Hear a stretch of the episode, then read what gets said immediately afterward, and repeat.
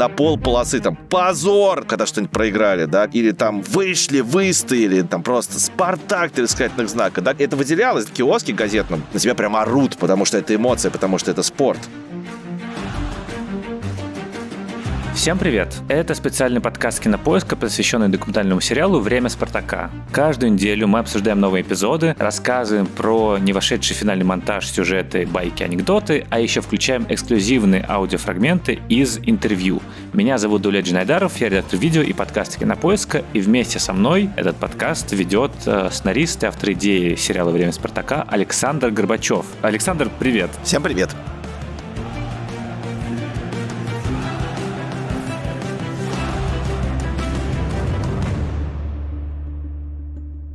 Пятой серии в начале возвращается Романцев в «Спартак», и мы уже в прошлой серии говорили, что это выглядело максимально несправедливо, и что Олег Романцев, когда уходил в сборную, тоже по не совсем ясным причинам, оставил после себя Ярцева, потому что тот его хороший друг.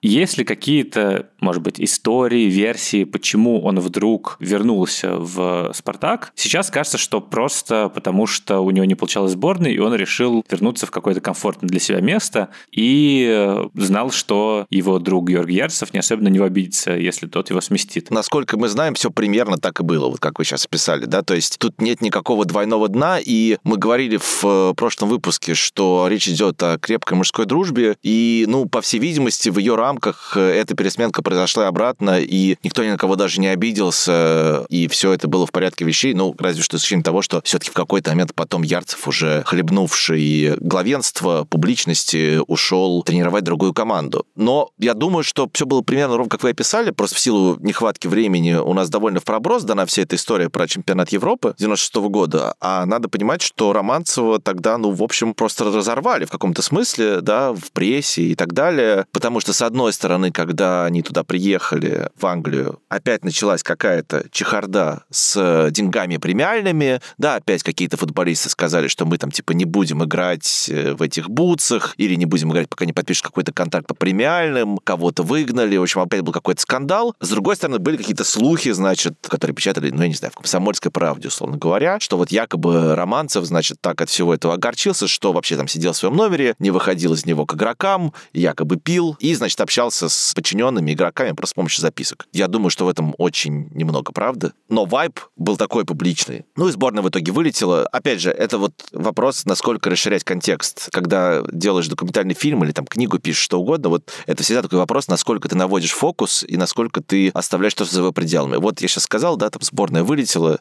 но теперь можно как бы опять же вспомнить, кто был в одной группе со сборной России на чемпионате Европы 96 -го года. Италия, Германия и Чехия, которая в итоге дошла до финала. То есть в финале играли две команды, Германия и Чехия, из нашей группы. Ну, вообще-то ретроспективно то, что там Россия заняла последнее место своей группы, ну, вообще не смотрится такой уж как бы тотальный провал. Ну да, действительно, эти сборные были сильнее. Но тогда это, конечно, воспринималось как что-то ужасное, и вина легла на Романцева, и вот опять что-то деньгами не поделили, тыры-пыры. Вот, и он из сборной, собственно, ушел и начал появляться опять на матчах Спартака. В частности, вот, э, как мы рассказывали в четвертой серии, если помните, там как раз приехал в том числе на последний матч, Золотой, Салании, и все равно в итоге так достаточно неожиданно вернулся. Хотя, опять же, тот же Горлукович, например, которого мы много обсуждали в предыдущем выпуске, нам сказал, что да было понятно, понятно, что он вернется, типа, он же главный. Ну, то есть, надо понимать, что всю эту пересменку вот игроки восприняли гораздо более спокойно, чем болельщики и люди вне клуба, да. Что, когда Романцев ушел, потому что, ну, как бы несколько игроков нам говорили, да я, типа, понимал, что он, наверное, уйдет. Да, типа, Ярцев и Романцев это одно и то же.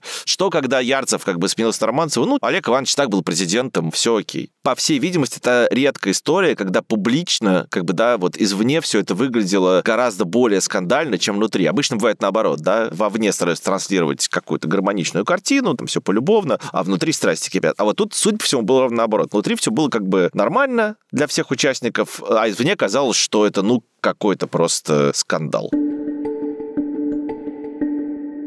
97 год — это подъем не только клуба, но и какой-то жизни в России. Вот есть фраза, что это репетиция тучных нулевых, появляются какие-то развлечения, ночные клубы, казино. И вот я хотел спросить, насколько по статусу в то время были похожи деятели шоу-бизнеса и футболисты, потому что здесь говорится про предполагаемый роман Оленичева и Черниковой, и песня «Я люблю тебя, Дима». Я люблю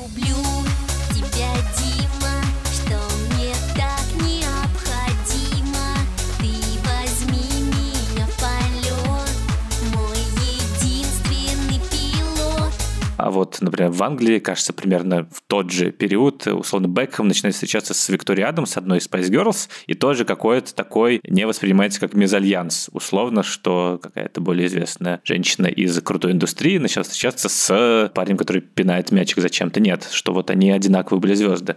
А вот российские футболисты стали ли в этот момент уже медийными звездами? Да, 97 год — это в том числе год, когда уже там более-менее начинает существовать индустрия глянцевых журналов, да, например, там для меня одно из главных впечатлений детства — это журнал, который выпускал «Спортэкспресс». И вот там были на обложке все эти и Тихонов, и Титов, и Оленичев, скорее всего. Но, с другой стороны, ну, как бы надо понимать, что индустрия шоу-бизнеса Британии в то время и России похожа настолько же, насколько песня Ларисы Черниковой похожа на песни Spice Girls. То есть это достаточно специфическая версия, да, то есть это еще все довольно-таки неотесано немножко, дико, никто не понимает, как это все работает, как это должно работать. Просто важно понимать, когда вот мы, например, сравниваем российские там фильмы про спорт, вот, например, «Время Спартака» с э, там зарубежными фильмами про спорт, например, там «Бекхэм» или «Last Dance», понятно, что, да, по гамбургскому счету их можно и нужно сравнивать, и, наверное, понятно, кто выиграет. Но в конкретике надо понимать, что там э, речь идет о людях, которые, ну вот, годами тренируются общаться с журналистами, рассказывать свою историю, да, потому что там часть успеха любого спортсмена, например, в США, это, разумеется, в том, как он хорошо общается с прессой, насколько он там яркие комментарии дает, как он, не знаю, одевается, когда он приходит на матч, там в каком-нибудь той же НБА, это целая индустрия. В России даже обязательно пресс-конференции появились уже там после эпохи нашего сериала. И довольно хорошо видно по многим нашим героям, что ну просто они как бы не привыкли рассказывать истории про себя. Для них это какая-то скорее обуза. Соответственно, шоу-бизнес тоже был такой немножко неказистый, ну и если там сравнивать, есть это слухи про Черникову и Оленичева, который сам Оленичев, мне кажется, довольно убедительно опровергает, но вот если говорить о других там музыкальных вкусах футболиста Спартака, то Егор Титов дружил с Михаилом Кругом, исполнителем шансона, да, и у него там в его автобиографии, довольно хорошей, кстати, книжки, может быть, лучшей из всего, что написано про тот Спартак, есть какие-то замечательные сцены, как там, значит, они после матча приезжают на юго-запад, к Кругу, и он там, типа, их чуть ли не на сцену вытаскивает, и Круг болельщик Спартака, все такое прочее. И ничего не хочу сказать, Михаил Круг безусловно, талантливый человек, э, автор как минимум двух-трех нетленных песен, но понятно, что это несколько другой культурный контекст, да, чем Spice Girls. То есть там это как бы Vogue, а тут это ТВ Парк, там журнал был такой, да. Но мы за это в некотором смысле все это и любим. В этом есть какой-то вот этот вайб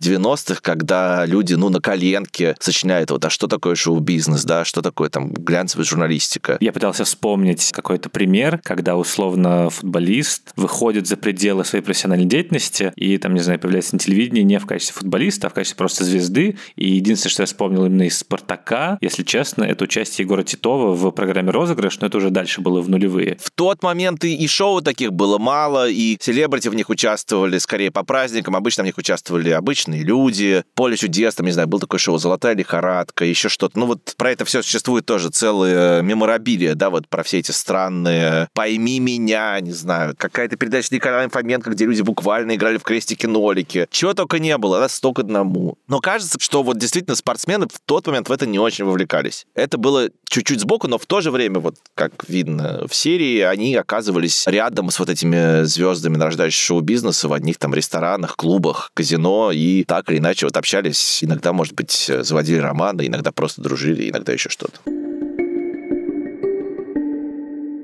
Еще один важный сюжет в начале серии – это репортаж футбольного клуба и Василия Уткина про неудачи Романцева.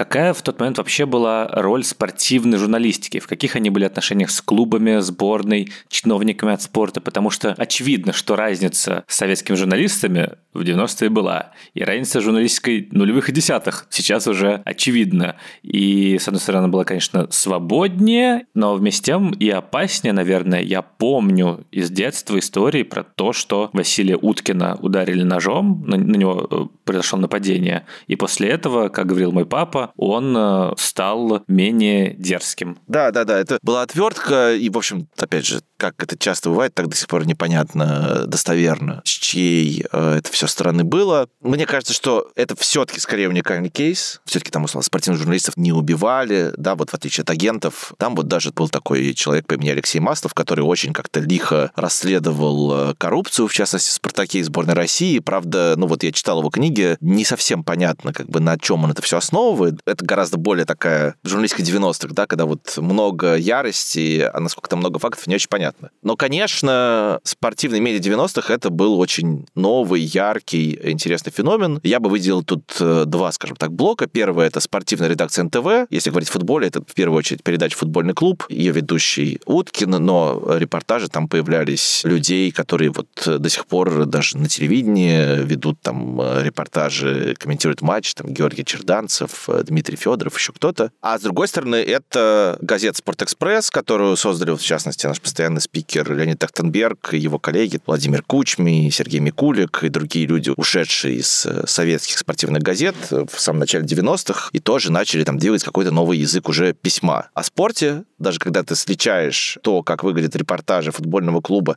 и как звучат голоса людей в этих репортажах с тем, как, например, это выглядит там на том, что это назывался ОРТ, Первый канал, там Перетурин, Евгений Майоров, ну просто ты видишь, что это вообще другая динамика, тип речи. Это, конечно, производит производило очень задорное впечатление. Мне кажется, я во многом интересоваться футболом начал, потому что, ну вот, в семье смотрели НТВ, там появлялся Уткин, это было ярко, я не знаю, на всю жизнь запомнил, что подборка лучших голов недели начиналась с песни «Ein, zwei, полицай». Ein,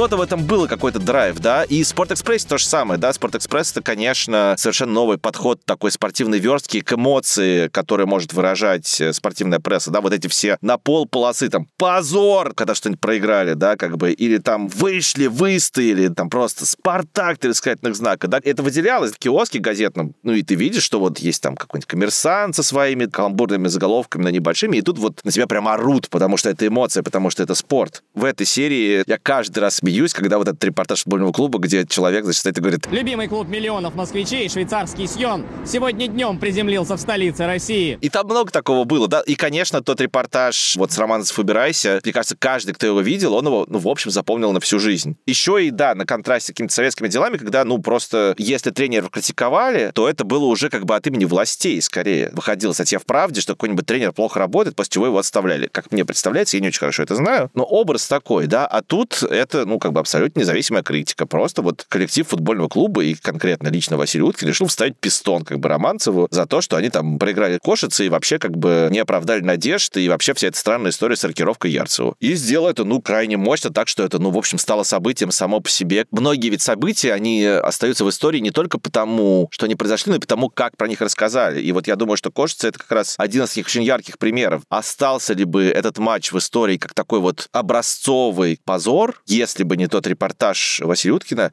не факт.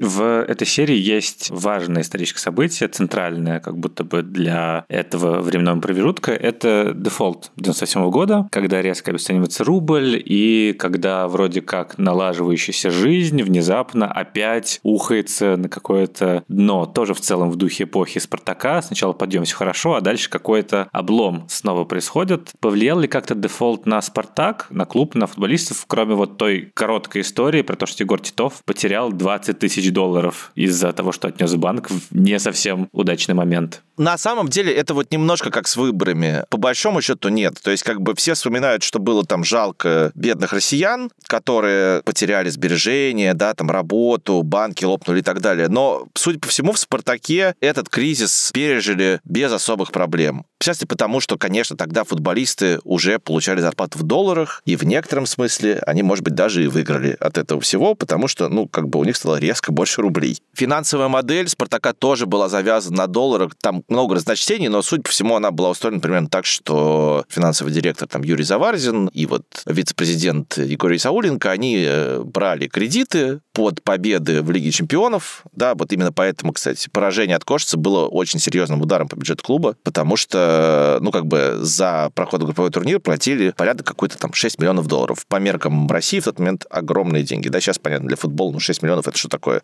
Это стоит какой-нибудь э, человек, который там будет сидеть в глухом запасе в клубе э, из второй половины таблицы. Но тогда для российского футбола это было достаточно, и, ну, вот рассказывал и Хаджи, и, по-моему, сам Заварзин, что вот они брали кредит, характерно, тоже забавно, что они брали кредит в банке Пересвет, это такой банк при Русской Православной Церкви, который в конце 2010-х как-то довольно знаменитым образом рухнул. Там было много всяких э, вокруг этого расследований. Это все тоже было завязано, ну, как бы на долларовые выплаты, а доллар-то остался на месте, и, ну, как бы банк Пересвет тоже устоял. Поэтому для футболистов это было в основном, ну, какой-то мотивацией, что ли, играть лучше, видимо, да, и вот реально все вспоминают, и те, кто был на поле, кто был на стадионе, что вот этот матч с Реалом, это было вот как, ну, вот что-то мы еще можем, да. Ну, как бы один из лейтмотивов нашего сериала, как мне кажется, да, это вот попытка как бы наладить отношения с Европой, стать своими в Европе, стать наравне с Европой. И вот в тот момент это было как бы особо отчаянно. У России нет денег, зато есть Спартак. Вот к вопросу о Спортэкспрессе замечательная эта обложка. Спартак как бы показывал, что вот мы еще чего-то стоим. Мы можем, вопреки всему, выиграть, например, у Реала в Лужниках сентябрьским вечером 98 -го года. Ну и, кстати, вот упомянули Исауленко. Про него есть история, потому что, конечно, неочевидный персонаж, прямо скажем. Кто такой Григорий Сауленко? Это русский человек с Краснодарского края. Мы с ним познакомились, играя за ветеранов в Лужниках. Он был хозяином ресторана «Разгуляй». Часто нас приглашал к себе в гости в ресторан. И мы как-то с ним дружились. Он стал как бы член нашего коллектива такого хорошего. Вхож был «Спартак», мы его приглашали на свои праздники. Даже несколько раз мы устраивали приемы с иностранными командами. Мы приглашали руководителей в его ресторан. И, естественно, там, конечно, все эти иностранцы были в диком восторге от русской кухни. Там у них еще цыгане выступали Представляете сцену, заходят в зал цыгане, море водки, черные икры, цыгане со своими песнями, своими плясками. Тогда, помню, Реал поразился, просто обалдел от этого дела. То есть вот таким путем, значит, Григорий как бы вошел в дружбу со мной. Я его познакомил с Олегом Ивановичем Романцевым. Мы стали как бы общаться частью. Он стал приезжать к нам на футбол, стал выезжать с нами в поездки за границу, стал предлагать условия продажи футболистов. Он занимался этим вопросом. Заварзин, что называется, вел э, хозяйство. Оба они были знакомы э, со времен одного из первых московских кооперативных ресторанов «Разгуляй», который Заварзин управлял и потом, кажется, владел. А Есауленко был официантом. Что же в этом плохого -то? Официант тоже контактная работа, как и агент. На мне не лежало никакой финансовой ответственности. Ну, так с Николаем Петровичем мы договаривались. Ну, какой из меня финансист, если в этом деле ну ничего не понимаю? У «Спартака», тем не менее, была репутация клуба, вокруг которого происходят какие-то не очень приятные вещи. Вот, например, вице-президент «Спартака» долгое время Григорий Исауленко, который занимался, в частности, в «Спартаке» международными трансферами, так или иначе. Ну, о том, что он там будто бы пытался сэру Алексу Фергюсону предложить какие-то деньги, значит, за то, чтобы взял скорее Конческиса. Конческис, правда, не из «Спартака» переходил, но там какое-то отношение к этому Григорий Исауленко имел легенда уже была. Григорий Васильевич, если не ошибаюсь, по ухваткам-то был человек такой, не произвел впечатление профессора или там, я не знаю, выпускника МГИМО с языками и знанием юридических процедур. Сегменте про подготовку к матчу с Аяксом есть фраза Романцева, что вот его тактику, игру в квадрат, кажется, он ее имеет в виду, но, возможно, говорит в принципе про подготовку и про какие-то стратегические решения, переняли потом все мировые клубы. Я помню комментарии во время трансляции про, например, такой вот прием спартаковские стеночки. Интересно мне всегда было как раз не только про человеческие истории, не только про драмы и трагедии там, людей, а про устройство, собственно, футбольное, тактическое, узнать, что именно Романцев внес в футбольную тактику. Вот с тренерской точки зрения, что нового он э, открыл, придумал, как, не знаю, условно, Ринус Михелс и нидерландский тотальный футбол 70-х. Э, и вообще, как можно оценить вот эту важность тренера, кроме, там, не знаю, побед. Ну, то есть, понятно, что если тренер выигрывает, это значит, что он делает правильно, и чем больше побед, тем более он великий. А вот чем Романцев на уровне устройства механики футбола крут? Важность тренера в данном случае очень просто оценить. Ушел Романцев и привет, что называется. Что было дальше, узнаем в следующей серии. Но, в общем, ничего хорошего. Что касается футбольной тактики, конечно, я тут тоже должен сказать, что я совсем не эксперт. Гораздо лучше по этому поводу мог бы порассуждать один из наших спикеров. К сожалению, не очень большая часть интервью с ним попала в фильм, но тем не менее мы с ним говорили. Вадим Лукомский, человек, который, наверное, лучший российский журналист, пишущий о футбольной тактике. И я на него тут как раз сошлюсь, потому что он в какой-то момент э, для сайта Sports.ru проводил исследование. Вот буквально как бы существует ли спартаковский стиль, что это такое, да, и изучал матчи команды Романцева, команды Бескова и команд там после Романцева.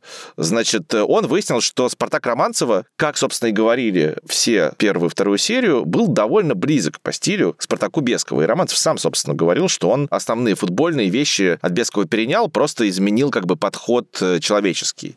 Это команда, которая очень здорово умеет продвигать мяч вперед, с высокой точностью паса, команды, которые ведут позиционные атаки, да, то есть долго разыгрывают мяч, характерные все эти штуки про забегание стеночки, да, вот мелкий пас, вот это все. При этом, ну вот Лукомский считает по своему анализу, что команда Бескова это делала даже лучше, была устроена более структурно. Там была четкая структура продвижения мяча, я вот прям цитирую, да, в которой игроки располагались гармонично, и почти все розыгрыши строились через опорную зону. И по его словам, тут, ну, нет оснований ему не верить, думаю, он это изучал, что «Спартак 80-х» был одной из команд, которую Пепа Гвардиола, тренер Барселоны, Баварии, теперь Манчестер Сити, изучал, когда он э, в Нью-Йорке стажировался там в перерыве между работой как раз в Барсе и Баварии. То есть тут Романцев как бы чуть лукавит в той области, как бы на кого ориентировался там условно Манчестер Сити, но, видимо, действительно вот этот вот спартаковский стиль, он имелся в виду, в частности, первым Гвардиолой. Вот. Про команду Романцева э, он пишет, что Романцев просто играл примерно так же, но меньше заморачивался именно по поводу структуры игры и чуть больше полагался на индивидуальные качества футболистов, что на самом деле, опять же, ну, логично, если мы вспомним, что Романцев, в отличие от Бескова, да, был всем в своем клубе он был одновременно и тренером, и менеджером, или селекционером, и, соответственно, человеком, который и определяет структуру игры, и подбирает людей под нее. Соответственно, он, вероятно, мог так придумать свой футбол, чтобы он сочетал вот эту вот структурность с той индивидуальностью, которую он сам же и нашел, да, там условного там Анопка, Оленичева, да, там Робсона, кого угодно. Про Робсона, кстати, тоже очень милые все истории и какой-то такой интересный на самом деле кейс, ну вот как мы в прошлой серии говорили про какую-то там, не знаю, есть ли ксенофобия в спортивной среде и то, что это скорее позже появилось, и здесь какой-то такой образ команды возникает, которая, конечно, не очень сначала понимает, зачем нужен какой-то чужой человек, условно не из Спартака, но затем, как только видит, что Робсон, легионер, не знающий русского языка, пытается кем-то стать своим, то его сразу очень быстро принимают.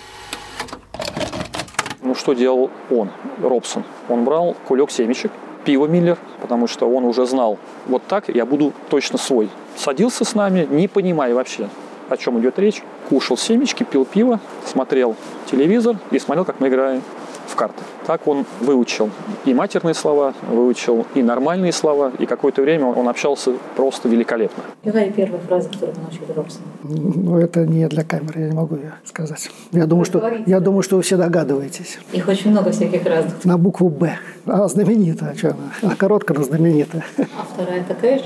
Еще хуже. Владимир Владимирович Путин в Кремле принимал команду «Спартак». Ну, мы пришли, значит, там, говорит, вот сейчас войдет президент, надо встать. И мы встали, и Владимир Владимирович идет, проходит круглый стол, мимо нас увидел Робсона и подошел, и руку пожал.